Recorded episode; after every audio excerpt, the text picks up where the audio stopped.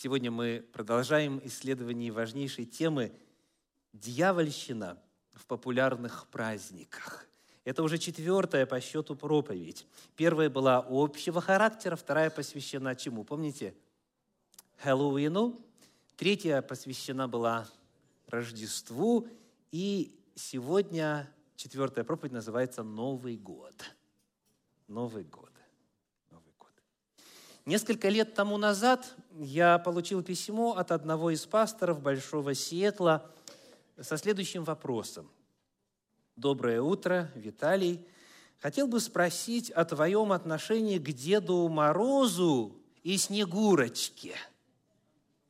И дальше уточнение. Их участию в новогоднем вечере церкви – у нас есть разные мнения по этому вопросу, у нас, то бишь у нашей общины. На какие источники ты ссылаешься в своем отношении к ним с благодарностью за помощь и дальше имя пастыря? Вот тогда, э, желая помочь, я поднял еще раз и привлек э, дополнительные источники, научные данные – касательно вот этих персонажей и касательно самого Нового года. И потому к этой проповеди мне было э, чуть меньше времени нужно на подготовку, э, потому что главная историческая энциклопедическая информация была готова еще с момента того вопроса. Конечно, кое-что новое тоже открылось.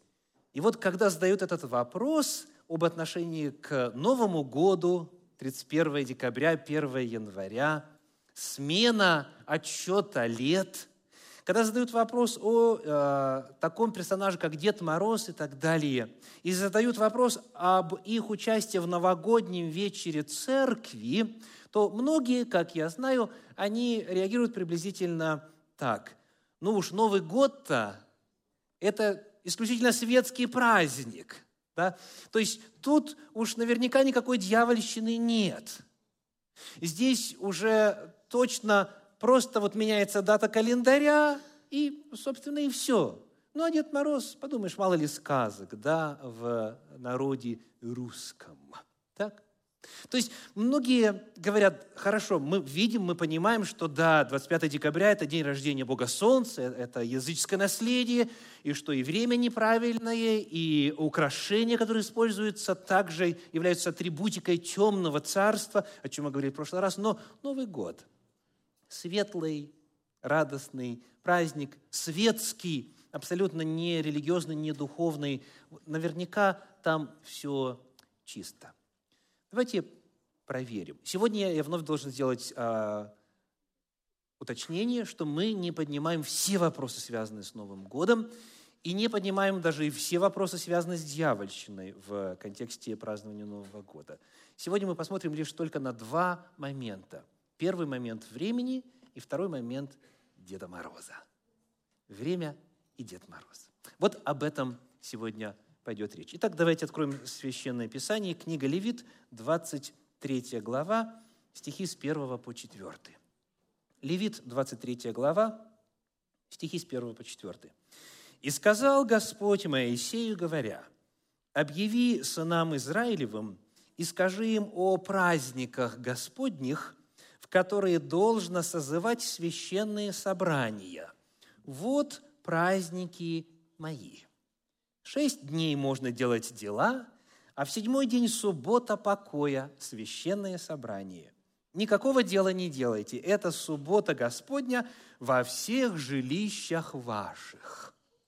Вот праздники Господни, священные собрания, которые вы должны созывать в свое время, двоеточие. И дальше написано, в первый месяц, в 14 день месяца, в первый месяц, в 15 день месяца, в 16, потом отчитать 50 дней такой-то праздник, потом в седьмой месяц в первый день, потом в 10 день, потом в 15 день. То есть даны семь годовых праздников, которые предваряются вот этой важной фразой. Четвертый стих вновь. «Вот праздники Господни, священные собрания, которые вы должны созывать в свое время». Для чего мы читаем этот отрывок? Он показывает, что у Бога, что касается календаря, есть свое мнение. Как отмечалось кратко в прошлой проповеди, Бог не просто на самотек пустил этот вопрос. Он время структурировал, время праздников структурировал. Он дал определенные постановления, когда в контексте устройства народа Божия, в контексте служения во святилище и в контексте семейных праздников делать то или иное. Таким образом, мы находим, что Богу интересен вопрос времени празднования, и Он на эту тему высказался. Он что-то об этом сказал. Вот они, вот их даты, и вот что надо делать. Причем здесь важно сделать следующее прояснение.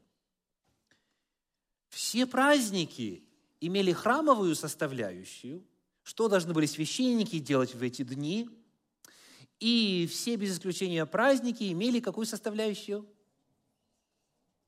Личностную. То есть, что делает народ в это время?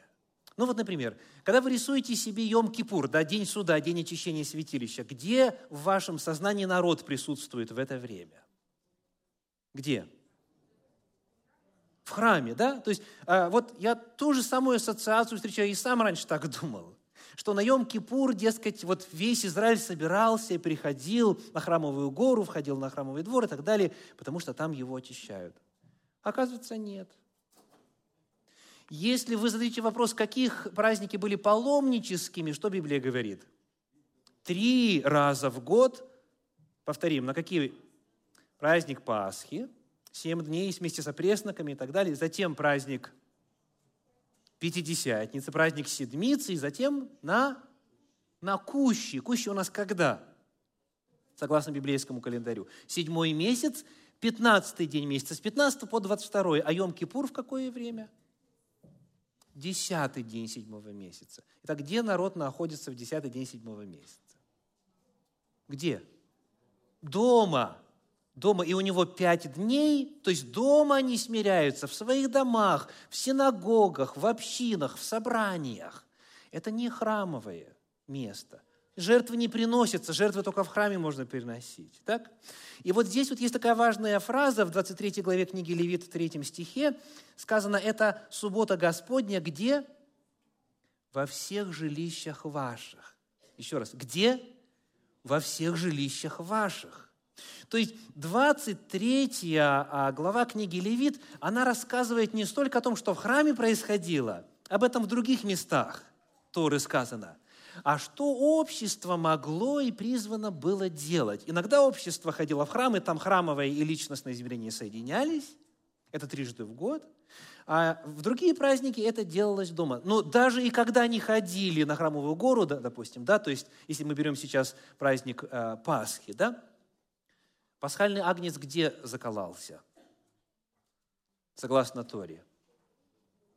Дома я слышу. Да, да, я тоже раньше так думал. Написано в Торе, нельзя заколоть тебе пасхальную жертву нигде, кроме того места, которое изберет Господь, чтобы там нарицалось имя Его, то есть в храме. Строжайший запрет был на какое-либо жертвоприношение за пределами храма.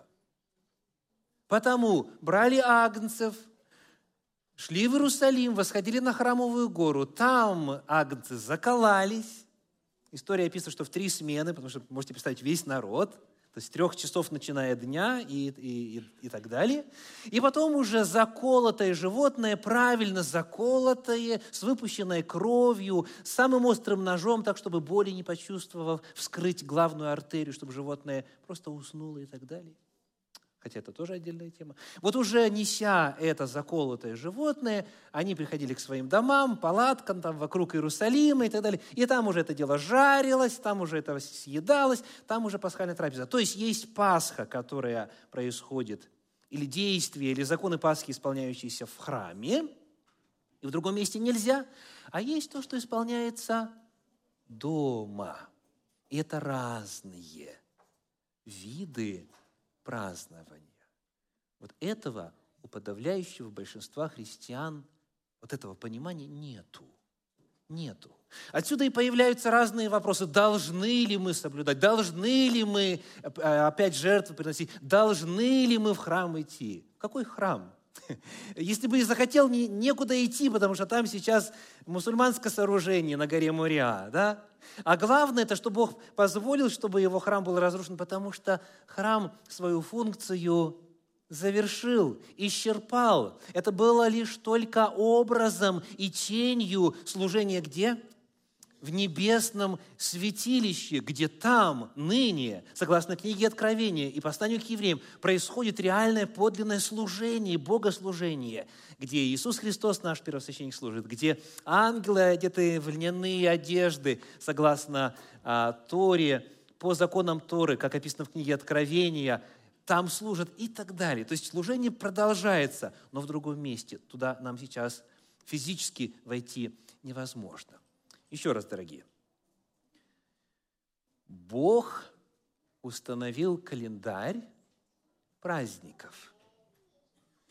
И этот календарь имел составляющую, которая касалась храма, ее соблюдать не надо и нельзя сегодня, и невозможно, и составляющая, которая касалась личности, семьи, общества, конгрегации, общины. Вот это вот как говорится, такие базовые-базовые вопросы. Это пока не отвечает нам на наш главный вопрос о Новом Годе, но это показывает что? Что Бог вопросы праздников регламентировал, Он сам. Теперь еще один отрывочек. Книга числа, 9 глава, 13 стих. Числа 9, 13 говорит. «А кто чист и не находится в дороге, и не совершит Пасхи, истребится душа-то из народа своего. Ибо он не принес приношение Господу в свое время. Понесет на себе грех человек тот. Итак, насколько вопрос дат важен для Господа – если человек не принесет и не сделает в свое время, в нужное определенное Торой время, то он понесет на себе грех свой. Здесь речь идет о Пейсахе, о Пасхе. И сегодня, повторим, храма нет. Сегодня уже законы, касающиеся жертвоприношений, не действуют, потому что они воплощены в жертве Агнца Божия Иисуса Христа. И сегодня потому нету спасительного сотериологического измерения праздников. То есть, иными словами, вопрос жизни вечной и вопрос праздников не взаимосвязаны. Там, если ты жертву не принес, ты без греха не можешь быть. Скажу по-другому. Если ты не принес жертву, то грех остается на тебе.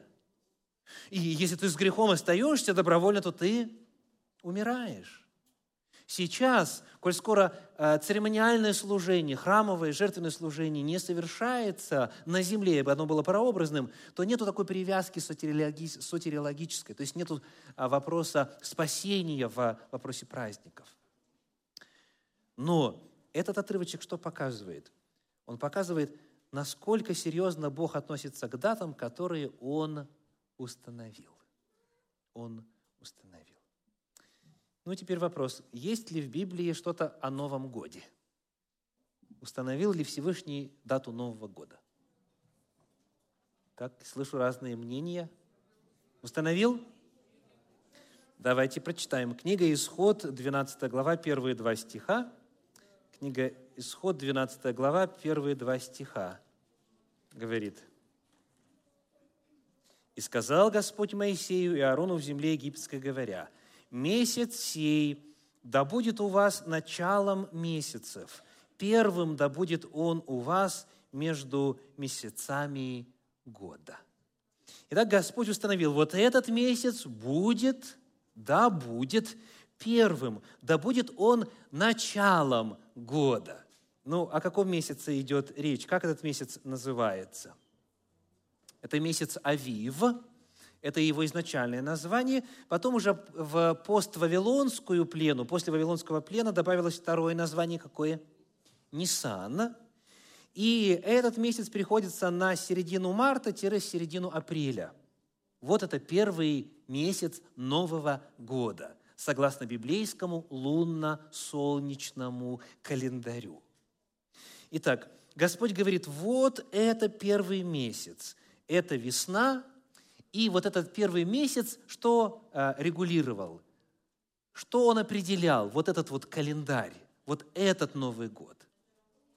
Начало литургического календаря. То есть начало календаря праздников. В первом месяце, в месяце Авиви у нас Пейсах, и потом все остальные семя праздников Господних ежегодных. Это литургический календарь. Это одно. Второе. Книга Исход, 34 глава, 22 стих. Давайте почитаем кое-что еще. Исход, 34 глава, стих 22. 34, 22. Сказано, «И праздник седмиц совершай, праздник начатков жатвы пшеницы и праздник собирания плодов в конце года». Это очень интересный стих. Ну, вопрос простой. Когда мы собираем плоды? А они когда собирали плоды? Так же. То есть вначале зерновые мы собираем, так? Э, сказано у нас, что есть праздник Седмиц, это Пятидесятница, это район мая приблизительно, так? И еще один праздник, праздник собирания плодов. Там и винограды, и все остальное, все, что созревает в Святой Земле. Когда этот праздник? Что говорит текст? Когда? В конце года. Хм. Ну, теперь давайте считать.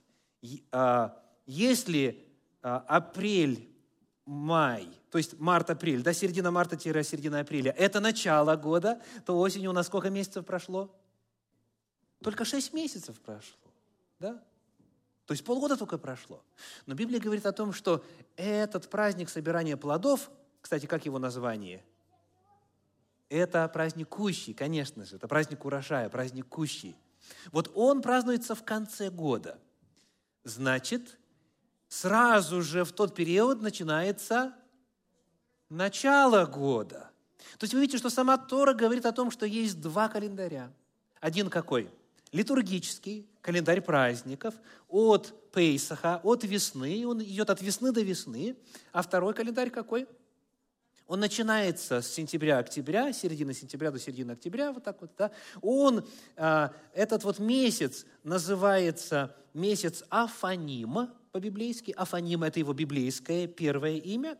И потом позже, опять после Вавилонского плена, появился еще один термин – Тишри. Слышали? Месяц Тишри. Афаним и Тишри – это одно и то же. Так? Это одно и то же время. Так вот, этот Новый год, он спустя полгода после первого Нового года, литургического Нового года. И что в это время происходило? В это время происходило отпущение рабов на свободу. Именно в седьмой месяц, если считать от Авива, но в первый месяц, если считать вот этим вторым календарем, и этот календарь э, специалисты называют гражданским календарем гражданский календарь. Можно иные термины, да, но вот литургический календарь – это с весны по весну, а гражданский календарь с осени по осень. Два новых года – литургический и гражданский. Так вот, в это время, в это время отпускали рабов на свободу. В это время происходило возвращение в земельные наделы. Видите, это экономические отношения, так? когда человек мог вступить снова в наследство своих отцов. Это время, когда решались финансовые вопросы. Это время вот таких гражданских разных а, вопросов. Это второй Новый год. Итак, согласно Священному Писанию, Бог уже установил время Нового года. Есть Новый год для служения, для литургического календаря, и есть Новый год для финансовых, деловых, бизнес-вопросов есть гражданский Новый год. Один весной, другой осенью. То есть Бог это уже дал. Он это уже установил. Давайте теперь посмотрим на время распространенного Нового года в нашем обществе. Время общераспространенного Нового года. Когда это у нас дело? Когда начинается Новый год? 1 января. А что такое январь? Не похож на Авив или на Нисан, и даже на Афаним и Тишри, да? Какой-то январь. Что это за, за слово такое? Давайте посмотрим на Большую советскую энциклопедию. Большая советская энциклопедия. Вы, по вашему желанию, можете любой другой словарь открыть. Итак, написано «Январь» от латинского «януариус» от имени Бога Януса. Первый месяц календарного года введен как один из месяцев в Древнем Риме около 700 года до нашей эры. Итак, сам месяц называется именем языческого божества – январь. Януариус, January здесь, в США. Так? Это имя Бога, по-русски, в русской транскрипции Януса, уже за семь веков до нашей эры вот этот месяц был посвящен этому Богу. Теперь цитирую по энциклопедическому словарю Брагауза и Ефрона. Январь, первый месяц в январском году, слушайте очень внимательно, одиннадцатый месяц в мартовском году, пятый месяц в сентябрьском году. Значит, что вот эти факты нам сообщают? О чем они сообщают? Что у разных народов, а иногда и у одного и того же народа в разные эпохи истории Новый год отчитывался по-разному. Так, но месяц, посвященный римскому богу Янусу, он всегда оставался на одном месте. Просто по отношению к началу года он был то одиннадцатым месяцем, то каким пятым месяцем, то первым месяцем года. Дальше энциклопедический словарь Брагауза и Ефрона пишет, «Этот месяц получил свое имя от римского царя Нумы Помпилия в честь римского бога Януса – которому был посвящен первый день этого месяца. Во время произведенной им, то есть а, Помпилием, реформы календаря, он поместил месяц январь первым, между тем, как раньше он шел одиннадцатым. Итак, энциклопедический словарь Брагауза и Ефрона описывает, как вот этот месяц, посвященный римскому богу, стал началом года – это произошло во время Нумы Помпилия в Риме. То есть отчет теперь, он стал главным этот месяц. То есть первым он стал месяцем отчета года. Немножечко об этом божестве. Из энциклопедического словаря «Всемирная история». Что это за Янус? Чем он интересен? Янус в мифах древних римлян Бог входов и выходов, дверей и всякого начала, первого месяца года, первого дня всякого месяца, начала жизни человека и так далее. изображался с ключами, потому что это вход и выход. Дальше у него было 365 пальцев. Почему? Год, солнечный год, да? А, по числу дней в году, который он начинал, и с двумя смотрящими в разные стороны лицами. Откуда его эпитет двойной? Почему у него два лица? Потому что он стоит на рубеже времени. Он смотрит на уходящий год и смотрит на начинающийся год. То есть он именно посерединке. Одно лицо в прошлое, другое лицо в будущее устремлено. Его двуликость объясняли тем, что двери ведут и внутрь, и вовне дома, а также тем, что Янус знает и прошлое, и будущее. Теперь из другой статьи э, в энциклопедии словаря, из энциклопедического словаря Брагауза и Ефрона – римляне приносили в день Нового года жертвы Янусу и считали его днем благоприятного предзнаменования. Почему это важно? Ну, все хотят, чтобы был хороший Новый год. Соответственно, нужно заручиться благословением и благосклонностью того, кто начинает год, в честь кого назван месяц, и кто фактически определяет и прошлое, и будущее. Далее написано, у них, у римлян, были также в употреблении новогодние подарки и новогодние поздравления, которые приносились особенно магистратам, то есть правителям. Подарки состояли первоначально из фруктов, но впоследствии сделались употребительны и более богатые дары. Каждый клиент должен был в день Нового года принести подарок своему патрону. Императоры впоследствии требовали всякого приношения или такого приношения от всех жителей Рима. Итак, вопрос. В честь чего Новый год празднуется 1 января? Давайте суммируем. В честь языческого божества по имени Янус, который был избран на эту роль в силу того, как его представляли с двумя лицами, прошлое и будущее, с количеством пальцев, числом 365 по количеству дней, и с его функцией он отвечает за историю. Он знает и прошлое, и будущее. Потому это был день служения языческому божеству. Вот это небольшая справочка о том, что такое январь и почему в современном обществе Новый год начинается с 1 января. Ответ – потому что так постановили язычники Римской империи. Вот короткий ответ. Ну и кто-то скажет, ну и что? Ну и что? А вот что, дорогие. Вот закончите, пожалуйста, для меня фразу по аналогии. Мусульмане отмечают Новый год по своему календарю. Буддисты отмечают Новый год по своему календарю.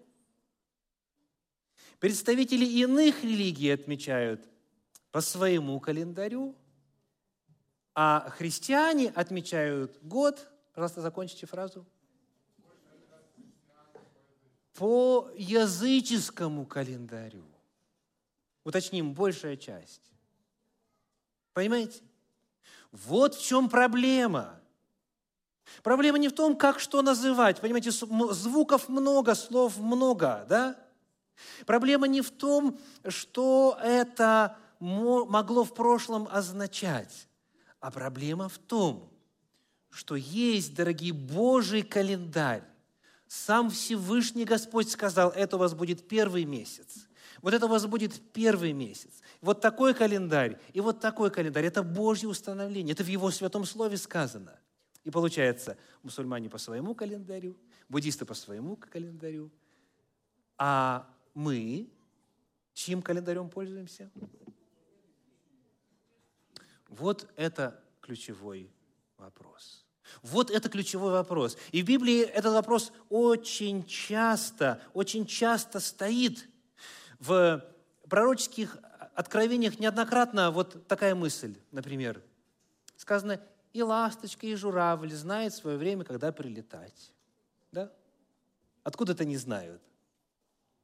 Потому что Бог в них заложил. Это вообще это чудо, чудо, как малюсенькие птички через океан, через длиннющие расстояния прокладывают дорогу с внутренним компасом и навигатором, GPS, так сказать, да, Global Positioning System, внутри. Они знают, и говорит пророк, и журавль, и так далее, и так далее, знают, в какое время когда прилетать. А кто помнит, что дальше? А народ мой не знает определения Господня. Вот в чем трагедия – если была бы избрана просто какая-то произвольная дата, то это уже и то была бы проблема, потому что Господь сказал, когда Новый год должен быть. Понимаете? Ну а, а если это в ту самую дату, в которую язычники чествовали своего языческого Бога, то тогда празднуя, веселясь, даря подарки там, и так далее, и так далее, в эту дату человек что делает? Он продолжает служение языческому Богу. Вот в чем проблема. И как я уже неоднократно подчеркивал в этом цикле проповеди, то, что бесы когда-то установили, они не отменили. Вот то, что когда-то в язычестве происходило, доселе, если взять и все эти а, элементы атрибутики использовать, будет та же самая реакция. Не вноси мерзости, не совершай, не ходите путями язычников, не учитесь путям язычников, потому что это есть нечто прямо противоположное воле Божьей. Итак, мы кратко обсудили вопрос даты. Что плохого в праздновании Нового года в ночь 31 декабря на 1 января? Потому что это участие в языческой дате и в языческом служении. Коротко второй элемент. Дед Мороз. Дед Мороз. Давайте э, выясним, есть ли в зале, присутствует ли кто-то в зале, кто верит в то, что Дед Мороз – это реальное существо. Есть такие? Есть такие? Что Дед Мороз – это реальное существо. Слава Богу, есть у нас те, кто правильно ответил на этот вопрос. Слава Богу. Давайте проверим, кто он такой. Кто он такой? Кто такой Дед Мороз? Обращаюсь к энциклопедии «Мифы народов мира». Мифы народов мира. Читаем. Это персонаж – славянского сказочного и обрядового фольклора. И, еще раз, это персонаж чего? Сказочного и обрядового. Что такое обряд у нас? Да, это, это религиозный ритуал в данном случае. Так, обрядового фольклора. Культ, слышите слово? Культ Мороза или Морозко, не имеет значения, косвенно отражен во всех славянских традициях. Обрядовые представления, лежащие в основе этих образов, сохранились в восточных, э, у восточных славян в ритуале кормления Деда Мороза накануне Рождества и в Великдень. В каждой семье старший должен был выйти на порог или высунуться в волоковое окно с печи. Волоковое окно – это маленькое окошечко, куда дым уходил.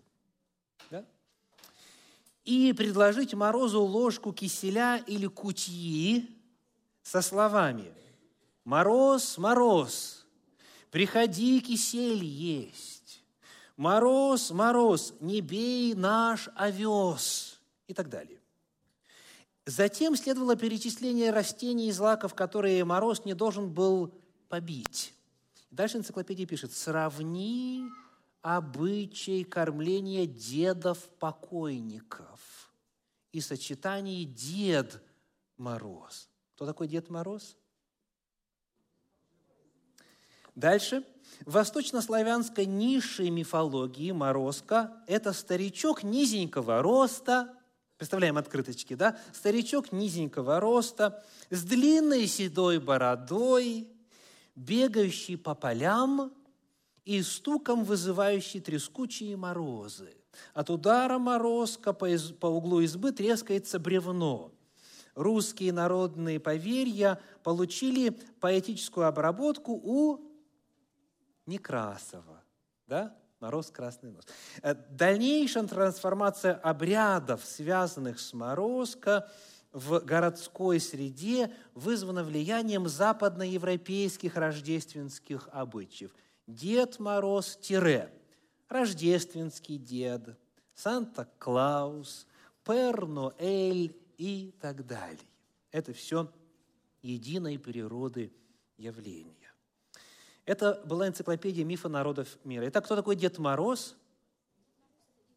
Это, это часть культа древних язычников. Это конкретная духовная личность. Это не человек, это дух, это божок, это божество. Теперь э, цитирую из материалов Российского этнографического музея. Э, там э, есть словарь вот, определенных терминов и понятий. Цитирую. «Кликанье мороза – это обряд зазывания мороза на, тря, на трапезу и угощение его ритуальной пищей, приуроченное к некоторым переломным моментам в году – прежде всего к святочному периоду. Обряд кликания мороза представлял собой вынос ритуальной пищи в определенное место и время, при котором произносилась специальная приговорная формула. Исполнителем обряда был, как правило, старший в доме, либо по возрасту, мужчина или женщина, либо по статусу, хозяин или хозяйка. И вот еще один образец вот этой приговорной, то есть магической формулы. Дед Мороз, Дед Мороз, приходи блины есть и кутью, а летом не ходи, огурцы не съедай, росу не убивай и ребятишек не гоняй и так далее. Так кто из вас вспоминает эпизод из советской елки? Дед Мороз, да? Дед Мороз. Позовем Деда Мороза. Это цитата из языческого богослужения. Именно в это время, в этот период, э, э, в эпоху смены отсчета лет, это делали предки древние язычники. Таким образом, давайте подытожим. Дед Мороз – это духовная личность. Это божество, в которого верили древние славяне. И не только они. У всех народов а, есть схожие элементы. И вот теперь в чем же эта проблема для нас? Книга Второзакония, 32 глава, стихи с 15 по 19. Второзаконие, 32 глава, стихи с 15 по 19. «И уточнел Израиль, и стал упрямо, уточнел, отолстер и разжирел. И оставил он Бога, создавшего его, и презрел твердыню спасения своего, Богами чуждыми они раздражили его, и мерзостями разгневали его. Приносили жертвы бесам, а не Богу, богам, которых они не знали, новым, которые пришли от соседей, и, которых, и о которых не помышляли отцы ваши, а заступника, родившего тебя, ты забыл, и не помнил Бога, создавшего тебя. Господь увидел и в негодовании пренебрег сынов своих и дочерей своих. Это серьезнейшее предостережение касательно наследников народа Божия. Скажите, кто такие языческие божества, согласно прочитанному отрывку? Это бесы. Еще раз, 17 стих. «Приносили жертвы бесам, а не Богу, богам, которые пришли от соседей» и так далее. То есть языческие божества – это, повторим, бесы. Это бесы. Соответственно, Дед Мороз – это кто? Это олицетворение беса. Да. То есть Дед Мороз – это духовная личность, которую призывали, которую кормили, от которой а, как-то пытались обезопаситься, чтобы урожай не побил там, и так далее, и так далее. Это идолослужение, это языческие обряды – это служение бесам. Итак, сегодня наша тема «Новый год» в продолжении цикла «Дьявольщина» в популярных праздниках. Вы знаете, дорогие,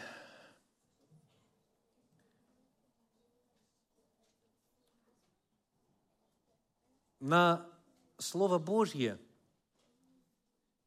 разные люди по-разному реагируют.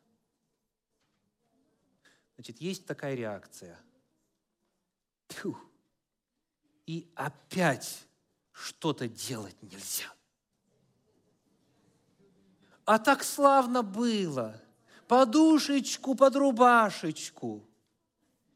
Заходишь в гостиную, елочка горит, дети радуются, всем подарочки раздаешь. Так и теперь забрали. Теперь, оказывается, это был бес. О, и неужели я беса играл и сам того не знал, да? Понимаете, некоторые, некоторые так вот расстраиваются, игрушку забрали, значит, а, веселье забрали. Что ж теперь делать? Даст Господь, у нас будет проповедь на тему «Что ж теперь делать?» У нас будет проповедь на тему «Как же жить без радости-то, да, без праздников языческих?» Да, у нас будет. Но вот постарайтесь абстрагироваться от эмоций, от вот э, запахов, чувств, картинок детства счастливого или иного, да, и задать вопрос. Разумом, рацио своим. Разумеете ли вы, понимаете ли вы, что то, что сегодня в проповеди прозвучало, это Божья истина? Понимаем ли мы вот здесь вот, что а, Священное Писание не оставляет нам средней позиции в этом вопросе. Потому это не повод для расстройства, дорогие, а повод для чего? Конечно же, мы с вами можем войти в новую меру свободы. Свобода от дьявольщины, от бесовщины, от всевозможных обрядов, которые, пусть небольшую щелочку, у кого как, да, но все-таки для нечистой силы открывали. Зачем? Зачем открывать? сказано, не давайте место дьяволу, не давайте место дьяволу. Так вот, всякий раз, когда человек Божий узнает новую истину, которая призвана как-то вот э, изменить его мировоззрение, его образ жизни, он призван что делать? Радоваться. Потому что Господь своим словом очищает. Сказано, вы очищены через слово, которое я проповедовал вам. Он хочет дать нам подлинную радость, чтобы не было ничего в ней дьявольского. Ну, это вот вопрос выбора. То есть расстроиться сейчас или же возрадоваться. Напоследок из книги Псалтири, 105 главы, стихи 35 и 40. Псалом 105, стихи 35 и 40. Предостережение, дорогие, предостережение. Написано. «Но смешались с язычниками и научились делам их». Слышите? но смешались с язычниками и научились делам их. И результат, 40 стих. «И воспылал гнев Господа на народ его, и возгнушался он наследием своим». Представляете? То есть это по-прежнему его народ, это по-прежнему его наследие, по-прежнему дороги мы ему. Но если этот народ начинает творить дьявольщину, то Господь не может пересмотреть свои законы, дорогие, потому что это закон, отражающий реальность духовного мира. И что происходит в результате? Сказано, воспылал гнев Господа на народ его, и возгнушался он наследием своим, самым дорогим, возгнушался, потому что нет ничего общего у дьявола и Бога. Не может быть согласия между Христом и Велиаром. Не может быть никакого соучастия верного с неверным. Потому Господь говорит, выйдите от среды их и отделитесь. В том смысле, чтобы не участвовать в грехах, чтобы не, не делать то, что делают язычники, то, что открывает дверь для дьявола. Чтобы Господь не возгнушался мною, любым из вас, любой из семей, которая представлена здесь, или же народом своим в этой общине или в другой, чтобы Господь не возгнушался. Потому призыв один. Изучайте, сравнивайте для самих себя, делайте выводы и не давайте место дьяволу. Аминь.